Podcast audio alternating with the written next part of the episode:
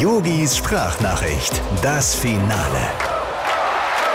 Lieber Uli Hoeneß, ja, ich habe zwar nichts mehr zu melden, aber in meiner neuen Funktion als Grußonkel vom DFB sage ich dir herzlichen Glückwunsch zur 70. Meisterschaft des FC Bayern München. äh, ach nee, äh, sorry. Ich meinte natürlich herzlichen Glückwunsch zum 70. Geburtstag. Wobei das mit der Meisterschale, das kommt auch noch. Ach Uli, deine große Liebe, der FC Bayern. Naja, die Jungs haben dir doch bestimmt eine schöne Torte zum Geburtstag gebacken, ne? Allerdings ohne Sani. Hä? Der hat Corona. Verstehst? Wegen Sani, Torte und Leroy und. Ach komm, ist egal. Vom Humor her waren wir zwei eh nie auf einer Wellenlänge. Ja, und auch sonst waren wir ja nicht immer die besten Freunde gewesen.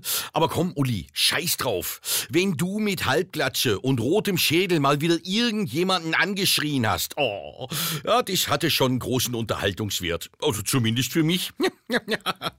Aber Uli, sage mal, wie hast du's mit diesem Druck auf dem Kessel überhaupt geschafft, 70 zu werden? Ja, also mit diesen Wutausbrüchen, da hätte dein Blutdruck doch vor 20 Jahren schon die Kündigung reinreichen müssen. Ja, und Sport gemacht hast du die letzten Jahrzehnte auch nicht mehr wirklich, ne?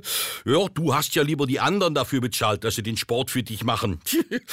Aber Uli, komm, egal wie, ich wünsch dir für die Zukunft die Gelassenheit eines Alpakas, die Steuermoral eines Finanzbeamten und immer eine Handbreit Geld unterm Kopfkissen. Lieben Gruß, dein Yogi. Ach, äh, Uli, eins noch. Du, ich sitze hier gerade zusammen mit dem Jürgen Klinschmann, dem Lothar Matthäus und Christoph Daum. Und die alle drei bestehen drauf, dass ich dir nicht von ihnen gratuliere.